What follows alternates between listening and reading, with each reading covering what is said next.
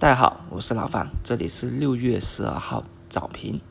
啊，昨天上证呢成交两千五百四十五亿，和前一个交易日一千六百亿相比呢，是翻了百分之八十，所以指数是有一个放量的一个过程。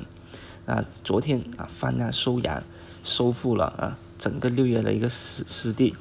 券商板块呢啊大涨百分之六，资金呢算是闻风而动。那从早盘的一个走势来看。并没有啊，延续昨天这么种强势。那这样的情况下呢，是因为有这两个以下两个原因，其中一个就是最利好的几个板块，也是近期在不断的走强几个板块，稀土、呃稀土永磁、券商、基建出现了分化。比如券商板块展开了回调，稀土永磁呢啊继续走强，还有人造人造概念以。双塔食品为主的那还在继续走强中，而对于其他的题材跟个股就纷纷的啊被获利盘所回吐打压了。那目前来看啊，早盘的走势呢啊，基建以建银业、中设集团为主的啊啊就继续的在分化去走强。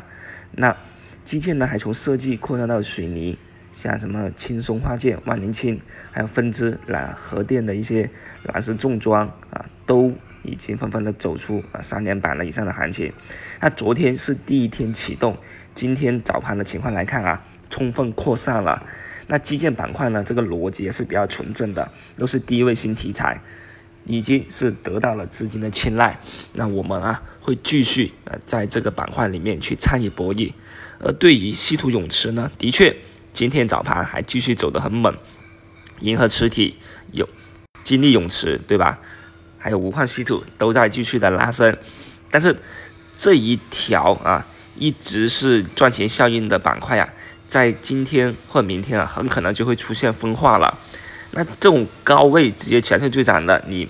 如果没有提前呃预埋的话呢，你已经是参与不了追涨啊，在分化的时候就很容易出现一种追高的局面。而五 G 概念呢，啊，以二六三这种为首的啊，在高位也同样出现了分歧盘，高位回落，那这点我们就得留意，得小心了。那同样，接下来啊，接下来还有几个重要的事件，就是下周啊，六月十七号还会有啊，美对三千亿美金的一个加税啊，举行一个听证会。那还有呢，二十号会有一个美联储的议息会议，所以呢。